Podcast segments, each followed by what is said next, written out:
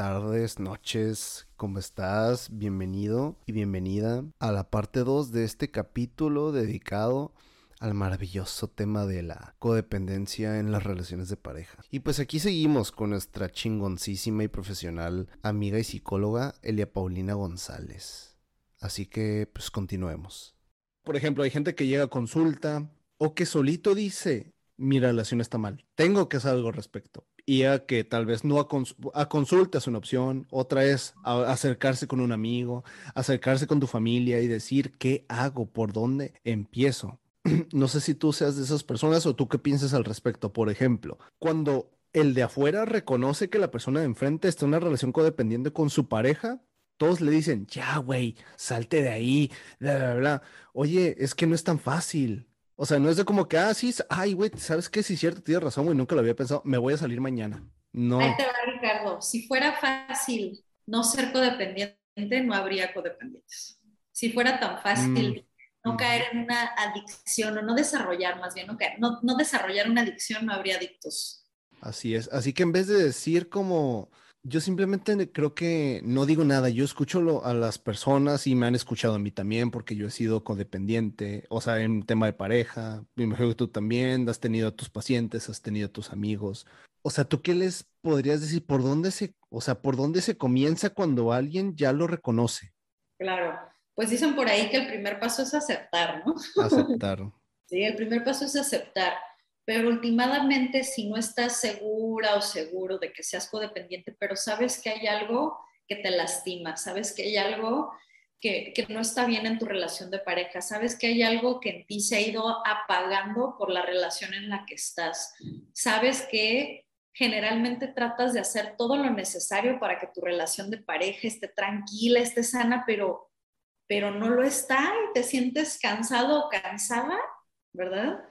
Lo que yo te podría decir es que busques ayuda, porque la historia de cada uno de nosotros es completamente distinta y lo que a ti te hizo desarrollar codependencia no fue lo mismo que a mí, Paulina, me hizo desarrollar una vida codependiente una relación codependiente, ¿sí?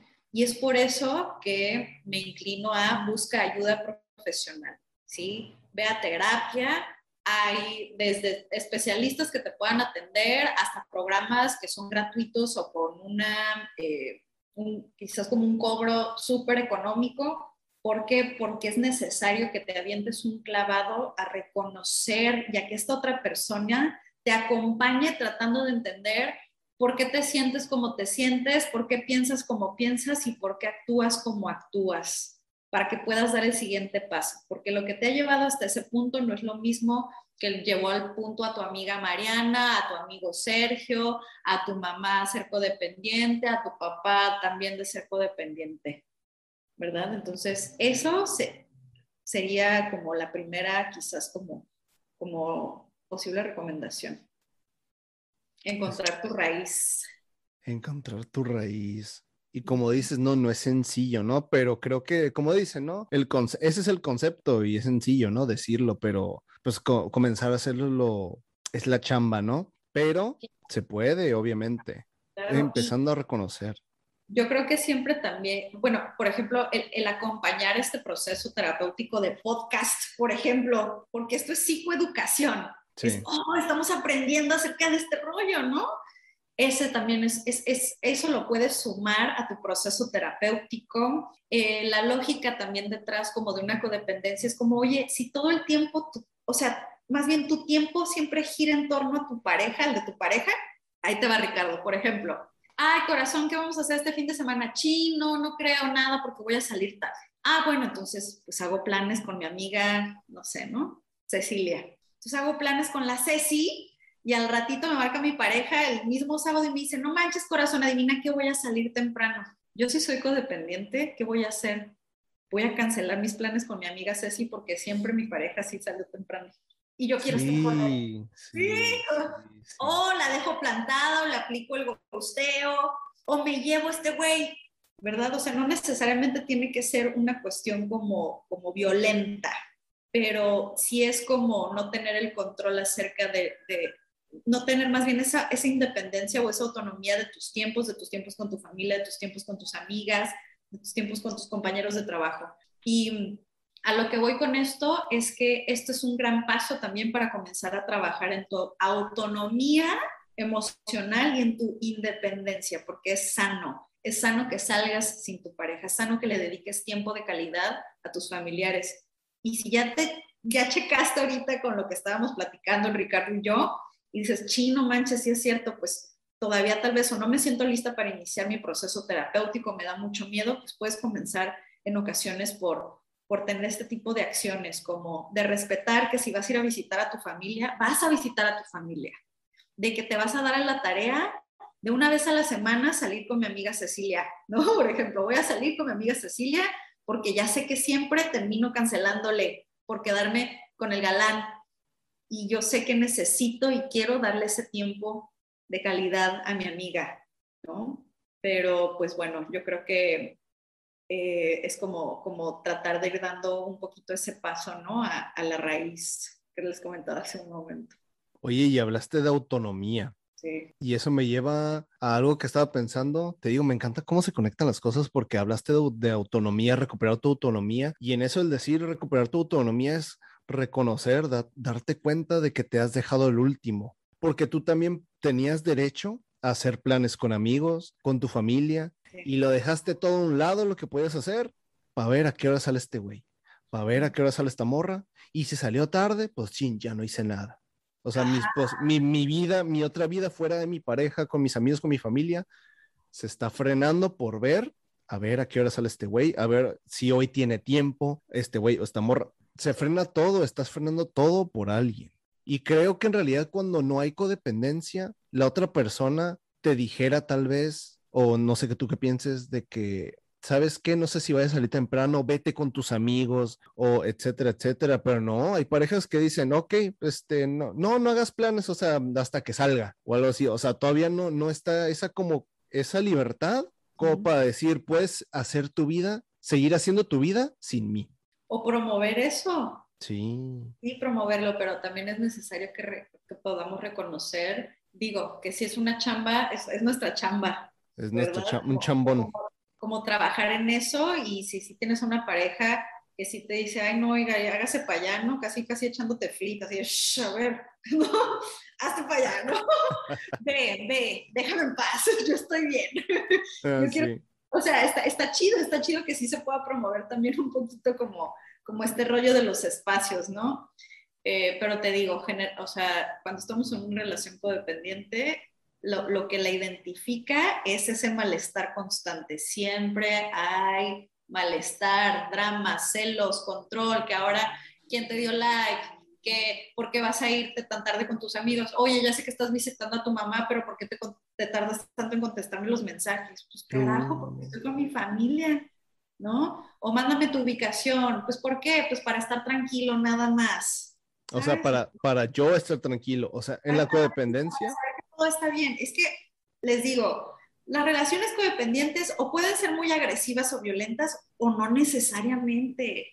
No necesariamente tiene que ser una relación con agresión. Cuando el control, la manipulación y el chantaje ¿sí? se manifiestan, pueden hacerlo de una forma muy pasiva.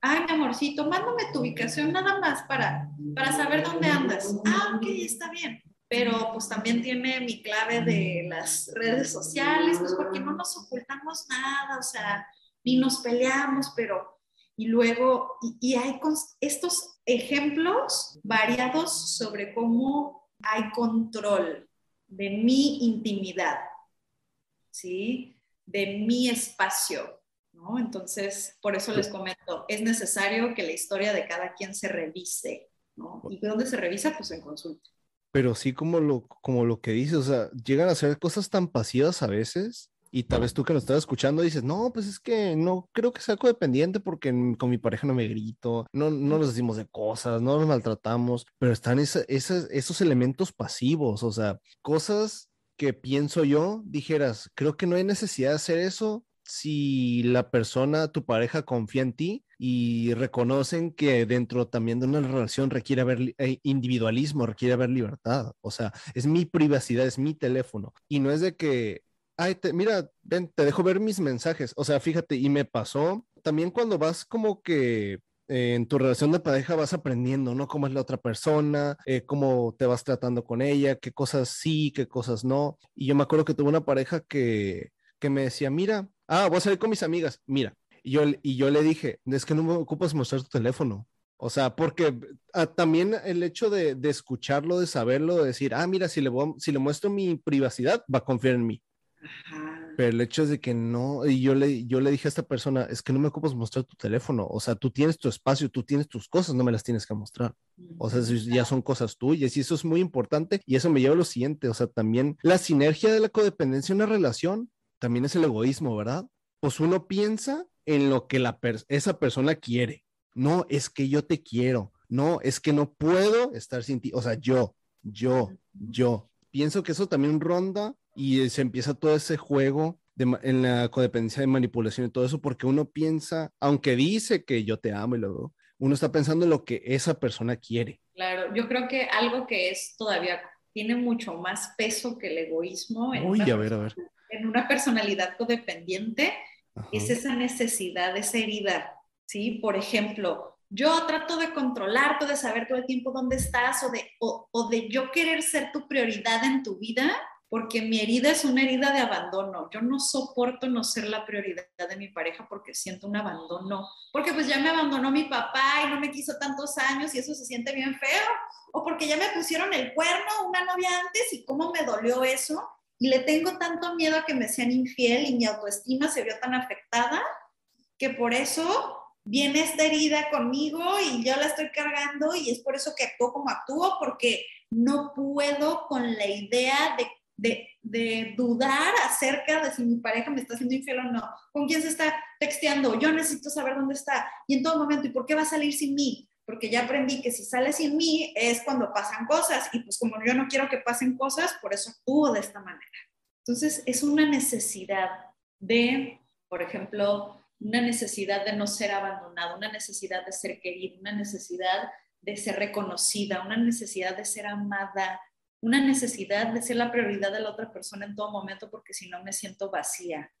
Y es una serie, Ricardo, de necesidades que van a depender de la historia de cada uno de nosotros, pero que eso es lo que domina. Por eso el otro en la media naranja me completa, porque me otorga esa, eso que tanto he necesitado. Necesito que alguien más me voltee a ver y me diga, qué hermosa, qué inteligente, si no me lo dice y si no me hace sentir hermosa o inteligente, mi herida se manifiesta.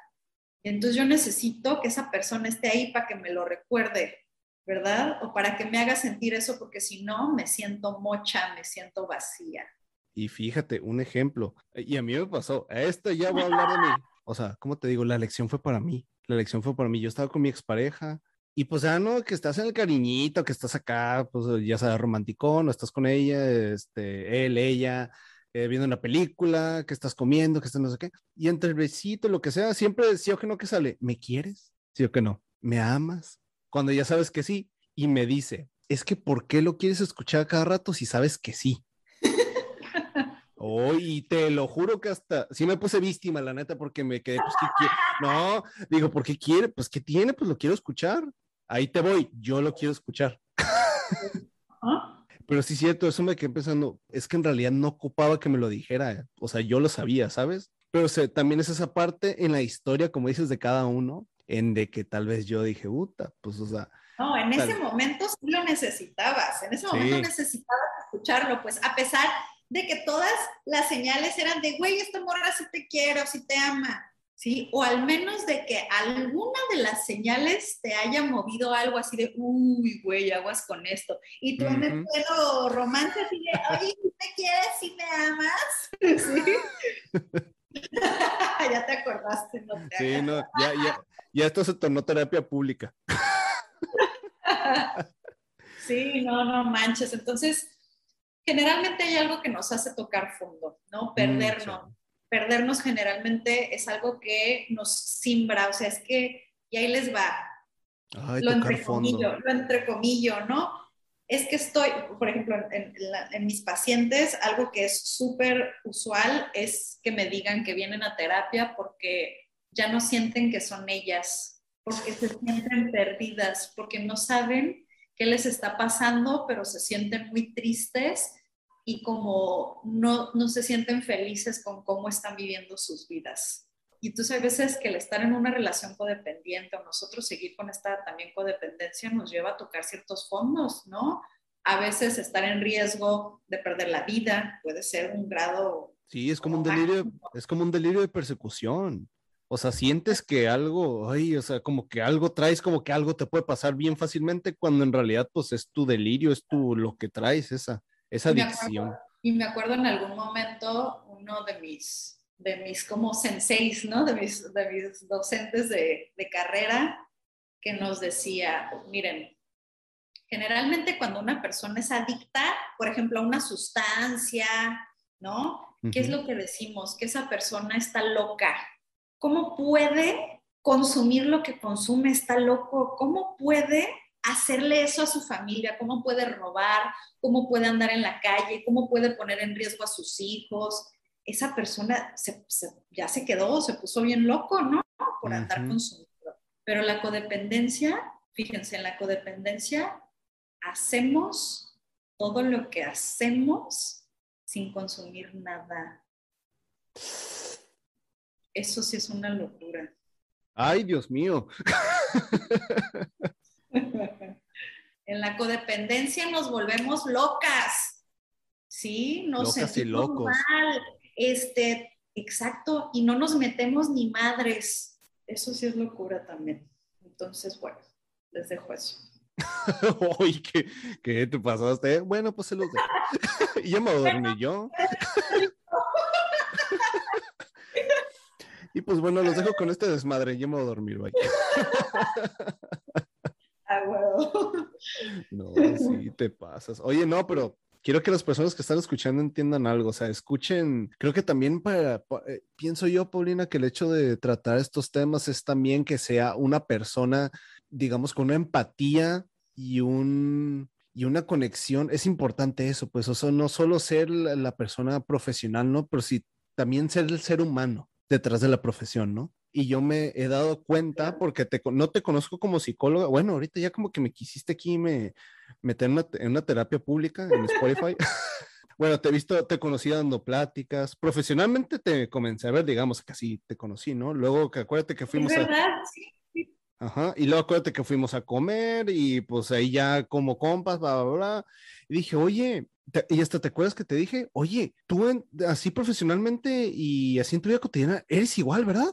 Como que dije, o sea, porque hay personas que cuando se ponen tal vez la bata de doctor o el, o el, saco del abogado, o en este caso, pues tú la batuta de psicóloga, pues como que el diálogo es de como muy distinto hasta el semblante y en la vida cotidiana son nuestras personas, pero me he dado cuenta que tú eres la misma persona, tanto profesionalmente como cotidianamente eres esa persona. Eso desde mi punto de vista está muy chingón porque porque eres, eres un ser humano enorme detrás de, de, la, de la profesión. Y, pero creí, créeme, yo he ido al psicólogo y me ha tocado psicólogos que a veces sientes que no conectas y te quedas, ¿será que yo no conecto con esta persona? O la persona no, está intentando conectar, simplemente está queriendo ser, hacer su chamba, ser profesional. No lo sé. Pero en ti sí he visto esa, el ser humano es también el, profesionista y eso es muy chingón y por eso, la verdad, por eso te invité, porque si vamos a tocar no, sí, porque si vamos a tocar temas así, tan delicados, y en esta ocasión, mira, todo es perfecto. Elegiste la codependencia, la codependencia de pareja, algo que, pues, como que, como que uno que otra persona sabe lo que es, ¿no? sí, exacto. Y tú, el hecho de venir y manejarnos el tema con esa gracia, con esa soltura, con esa casualidad, o sea, está muy chingón. Ayudas a crear como un ambiente acogedor aquí estoy en confianza de, escuchar lo que esta persona tiene que aportar para nosotros. Gracias, muchas gracias y me da tanto gusto saber que, eso te, transmito, la verdad, porque, porque yo sé que, que dar el paso de irle a contar a una extraña lo que más te duele, lo que más te da temor, lo que más te da coraje, lo que más te da miedo, pues no es no es, no es cosa fácil. Para algunas personas sí se les facilita, qué padre, pero pues para la mayoría no. Entonces, yo creo que, que para mí la tarea de, de, ser una psicóloga, pues lo más fuera transparente, lo más genuina posible, ha sido, ha sido un descubrimiento también en mí y me da tanto gusto que te sientas de esa manera, ¿verdad? Porque digo, al menos a mí me, me reafirma y me hace sentir que, que eso, ¿no? Que voy por buen camino. Gracias. No, gracias a ti. Oye, pues aquí un espacito para reconocerte, ¿no? Pero por el tema, ahorita ya mira, ya me surgió otra preguntita y no quiero que se me vaya. Por ejemplo, que personas, digamos, esas personas que finalmente comenzaron a reconocer que soy condependientes, que tienen que hacer algo al respecto, tanto ir a terapia como que hablar con un amigo, como que contárselo a mi mamá, a mi papá, etcétera, etcétera, etcétera. Hay, hay personas que finalmente eligen, eligen darse un tiempo para ellas mismas. Ya no quiero entrar en otra relación hasta yo sentir que estoy bien, hasta sentir que ya no soy una persona codependiente de alguien, ser dueño, dueña primero de mí misma. ¿Es fácil o difícil en tu punto de vista, Pau, saber que ya no eres codependiente cuando estás soltero? Te lo pregunto porque dices, ay, yo no me siento codependiente, pero en el momento en que si conozco a alguien y me meto ahí, puede que vuelvan a salir esas cosas y digas, puta, tal vez, tal vez no era la persona ya independiente emocionalmente una pareja como yo pensaba. Porque en la soltería, pues digamos que para muchos es fácil decirlo porque no estás con alguien, ya estás disfrutando de tu tiempo, pero la prueba está cuando llega un, alguien nuevo o te vuelves a topar a la persona anterior, ¿sí o que no? Híjole, no me atrevería, Ricardo, a decir que es fácil o es difícil porque va a depender 100% de la historia de la persona. O sea, Gracias. Bien canijo, bien canijo. Ah, hay chavas que han tenido historias de relaciones codependientes que dices, no manches, morra, o sea, está bien fuerte, ¿no? La historia, pero pero están en una etapa de su vida en la que están trabajando no únicamente en consulta, o sea, de verdad ya llegaron a un momento en el que dicen, están listas para entrarle como a esta etapa de cambio, ¿no? Que se le llama el, el ciclo del cambio. Y le entran a todo, le entran al ejercicio, a la red de apoyo, a escuchar los podcasts, a no faltar a su consulta, a ponerse a identificar si es cierto, cuál es mi necesidad, por qué me he quedado tanto tiempo en esta relación, cómo lo puedo atender allá afuera. Me doy el momento para llorar, para escribir, para trabajar en mí misma, pero de neta, ¿sabes? Y Y en ocasiones, como cualquier adicción, pues vamos a tener recaídas. Sí. ¿Sí? Pero de cada recaída nos volvemos a levantar, nos sacudimos y sabemos qué nos funcionó la vez pasada y en esta ocasión, ¿qué pasó? Y entonces, ¿qué necesito trabajar o reforzar? ¿Sí? Porque si vamos por la vida actuando de la misma forma, ¿cuál va a ser el resultado? El mismo, siempre. Pero si vamos por la vida actuando de formas distintas, el resultado necesita cambiar, va a cambiar algo, ¿verdad? Entonces, eso también es una manera en la que en, mucho, en algunos de los casos se trabaja, como a ver, morra, a vato, si es cierto, ahora en esta vuelta, en esta recaída codependiente que tuviste, que hay que seguir chambeando, que puedes retomar, que necesitas quizás cambiar ¿no? en tu vida. Entonces, para algunos puede ser una situación difícil dependiendo cómo le entren a su proceso. Para otros puede ser una situación muy sencilla porque necesitaban insight, o sea, que les cayera el 20 acerca de algo de su historia y con eso tuvieron, ¿no? Sí. Pues, qué suave. güey, qué suave, qué buena onda. Otras personas que redireccionan su codependencia, por ejemplo, la trabajan y ahora su actividad también suele ser su chamba y eso les permite que a veces cierta energía o algo, o sea, como esa energía de, dedicarle tanta energía a algo, se la dedican ahora a su proyecto y comienzan a equilibrar ¿no? Sus conductas y todo en sus relaciones de pareja y cha, cha, cha hay otras personas que aprenden a poner límites y con eso es como si se le bajara el volumen a la relación codependiente. No manches, nada más tenía que decir que no. Exacto. Exacto. Entonces, por eso te digo, no me atrevería a decirte va a ser fácil o va a ser difícil porque va a depender de la historia de cada quien y de cómo le entren como este rollo del toro por los cuernos, ¿no? Así es. Unas palabras de aliento, una respuesta de aliento es de que sí, es posible. Dices, no me atrevería, como dices, no me atrevería a decir si es fácil o difícil, qué bueno. Muchísimas gracias, porque creo que uno se encierra en sí de que, ay, está muy difícil, no puedo, o, no sé, ¿no? Uno también cuando está, está trabajando algo, está intentando salir de algo que no le funciona, pues piensa todas esas cosas. Si creerse si es capaz. O que no vas a poder. Ajá, pensar que no vas a poder, pero no, tanto si es fácil o difícil, se puede. Creo que ese, es el mensaje final, se puede. si, si de manera como, digámosle, sana o digna de cada relación amorosa necesitamos detenernos y, y pensarle un poquito así como, güey, pues ¿qué aprendo? ¿Qué me llevo? ¿Qué aprendí de esta relación? ¿Sí? Tal vez cuando nos encontramos, no tal vez, si nos encontramos o te encuentras en una relación codependiente, la cual te está generando un daño, tal vez lo, lo, lo podría compartir como, como más como, bueno, esta experiencia de vida, ¿qué te enseña de ti misma? No para, o de ti mismo, ¿no? Cuidando siempre el que no podemos justificar, Sí, no puedo justificar las agresiones y las manipulaciones de la otra persona, pero sí puedo detenerme a decir, wow, esto aprendo de mí misma, esto aprendo que he necesitado, esto aprendo que es lo que no quiero, esto aprendo acerca de cómo es lo que sí quiero y merezco. ¿Sabes qué ha pasado? Y yo me he dado cuenta y también creo que en un tiempo, bueno, al menos yo atravesé por eso, eh, eh, te vuelves codependiente y los vas trabajando, lo vas trabajando profesional, en acompañamiento profesional, eh, en la cotidianidad también, porque la en la cotidianidad yo digo que es muy importante rodearte de personas que en realidad, o sea, te quieran porque buscan lo mejor para ti. O sea, yo tengo la bendición de que en todo, pues, eh, camino de vida he tenido como ese mejor amigo, ¿no? Que siempre como que dice, no, que, o sea, o terapia, o sí, o sea, que te da ese aliento y no esos, tal vez, esas voces no por ponerles una etiqueta de que esa familia o amigos, pero hay voces también como que como que no como que no apoyan o no respaldan tanto, así que pienso yo que aparte del acompañamiento profesional es también elegir de qué personas te, te estás rodeando en la cotidianidad, ¿no? Exacto, que es también súper común que si eres una persona codependiente te hayas alejado de tu red de apoyo, de tu familia, de tus amistades, de todas esas personas que te suman. ¿Sí? Pero es importante y quiero decirte que no estás sola o no estás solo, ¿sí?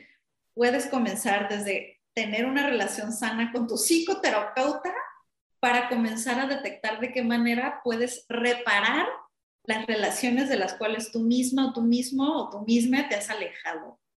Y a ti, Pau, a ti como mujer, a ti como profesionista, ahí está pusiste la cara que me va a preguntar.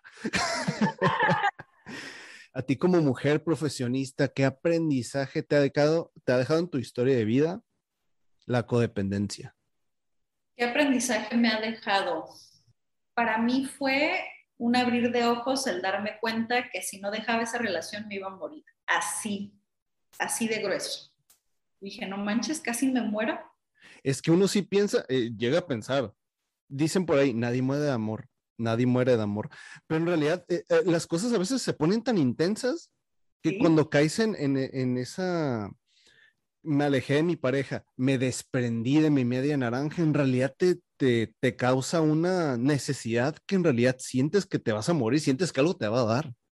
Exacto. Y aparte de eso, ¿no? Llega, llega a haber cierto tipo de, de acciones que para mí, yo literal casi me muero, entonces para mí eso fue un, abrir de ojos increíble que yo dije, si yo sigo en esta relación, eso me va a pasar, me voy a morir. ¿Sí? Entonces, yo creo que para mí este tema de la codependencia, el haberlo, el haber vivido esa, como, como este color negro, ¿no? En, esta historia fue un, un, abrir de ojos, el darme cuenta que había muchas personas que no comprendían y que me juzgaban por haberme quedado en esa relación tanto tiempo también yo dije, no manches, o sea, yo lo que yo no necesitaba eso, yo no necesitaba que me juzgaran, yo no necesitaba que me condicionaran, yo necesitaba ayuda de ciertas personas que no estuvieron dispuestas a ayudarme, entonces como yo ahora desde mi ejercicio y desde lo que hago puedo tratar de hacer eso que yo necesité. Sí, porque se juzga a la persona por, ay, es una tóxica o es un tóxico. Es como decir, güey, cuando ves a la persona como una adicta o un adicto, hay la manera en que ayudas a esa adicta o ese adicto no es de la forma en la que tú quieres ayudarlos, es la manera en la que necesitan ser ayudados. Sí. Sí, entonces yo ese fue como, como eso. Al mismo tiempo yo dije, no, no manches, o sea, yo no quiero hacer pasar a mi familia por esta preocupación, por este agobio por este dolor que los hago pasar, porque yo, saben por lo que yo estoy viviendo y yo sé que para ellos es muy doloroso y no se merecen eso, aparte que yo no me lo merezco, ¿verdad? Pero yo no le quería dar esa carga a mi familia. Y por tercer punto, creo que tuvo que ver la congruencia, obviamente, con mi carrera, que yo decía, Nel, y conforme fui avanzando a lo largo de, mi ejercicio profesional, Ricardo, también es, es, lo que me ha enseñado como a, aparte de, de, yo trabajar, seguir trabajando mi historia, ¿no? ¿Por qué? Porque como dices, cada vez que, que quizás me encuentro con una pareja es como, ay, güey, trabajo esos aspectos míos, ¿verdad? Como soy muy cuidadosa de cómo atiendo mi salud mental, emocional y a mi familia y hago este tiempo y cómo, cómo le echo agüita a esta planta, ¿no? Que se llama una relación sana.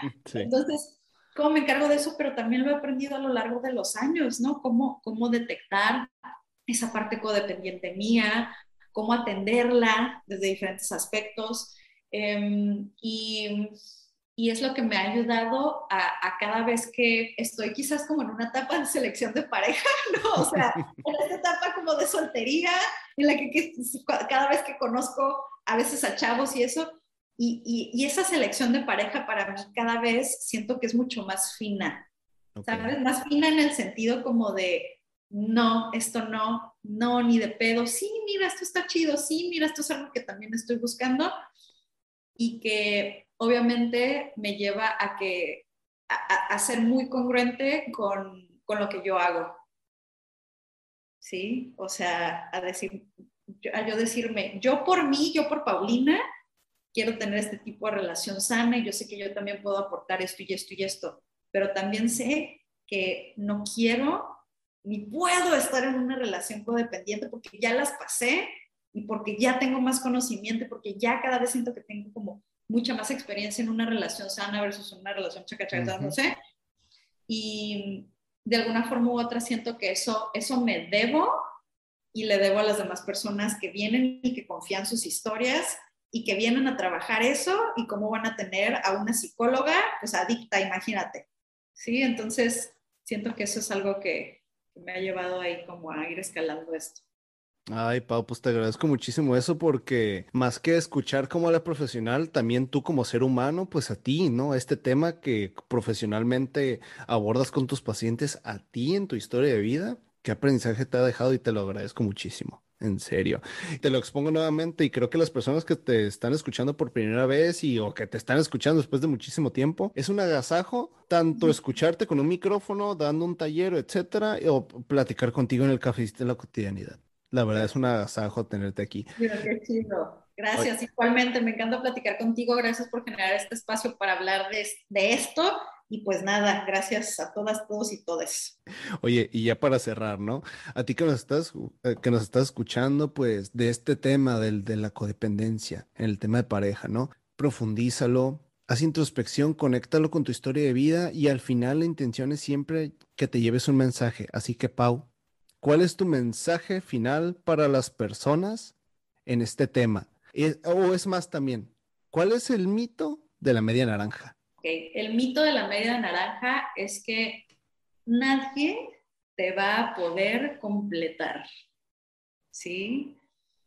¿A qué me refiero con esto? Con que lo ideal lo, sano, más bien como les decía hace un momento, lo sano es que estemos con una pareja porque queremos estar con una pareja, no porque la necesitamos. ¿Sí? Entonces, si tú trabajas en completar tu naranja, la siguiente vez que estés o con la pareja que estás o con alguien más, vas a saber que ese cariño y ese amor y, esa, y ese quizás como reconocimiento que te da ¿sí? Lo sabes y lo agradeces, pero no lo necesitas. Se siente bonito y te gusta y lo aceptas, pero tú también sabes que tú lo tienes desde tu misma persona, que tú estando sola o solo también estás bien. Y esa persona viene a sumarte, no a completarte, que es distinto. Ay, Pau. Muchísimas gracias por haber estado aquí. Oye, pero y antes de despedirnos, a ver, compártenos, ¿cuáles son tus redes sociales para que la gente vayan a conocer a esta personita tan profesional y tan agasajadora con todo lo que dice y con lo que hace? A ver. Gracias. Eh, me pueden encontrar en Instagram como Elia Paulina G y ahí mismo viene en mi descripción, por ejemplo, eh, la, conexión directa con Minded, que estamos en Instagram como arroba Minded Health, que la verdad les recomiendo que quizás nos me sigan en esas redes porque ahí publicamos muchísimo más contenido psicoeducativo, preventivo de atención. Eh, está bien chido. Y pues nada, ya a mí por ahí en Instagram me pueden encontrar en, en ese arroba. Ay, Bella, pues muchísimas gracias. No sé si algo más que desees agregar ya para cerrar este magnífico capítulo. No, pues yo creo que con eso, fíjate, yo creo que eso, que se digiera la medicina, dirían por ahí, dejemos que se digiera toda esta información y gracias a las personas que, están acá escuchando hasta el final. Gracias a ti, sobre todo, gracias. Gracias a ti por el espacio, por el tiempo. Y pues a ti que nos estás escuchando, pues llévate al final el mensaje de Paulina, ¿verdad? el tema de la media, ¿cuál es el mito dentro de la media naranja? Nadie te va a venir a completar. El hecho de tú reconocer y trabajar el tema de la codependencia es también darte cuenta de que tú eres una naranja completa. No eres una mitad que alguien tenga que venir a completarte para tú sentirte realizado, pleno, completo, etcétera. Si alguien va a llegar, si alguien va a estar a tu lado, es para sumarte, no para para completarte. Así que pues bueno, los dejamos nos despedimos. Aquí tu servidor, tu host Ricardo Gabriel y psicóloga y amiga Elia Paulina González. Pues nos despedimos y nos escuchamos en el siguiente capítulo en la siguiente semana, ¿ok? Hasta luego.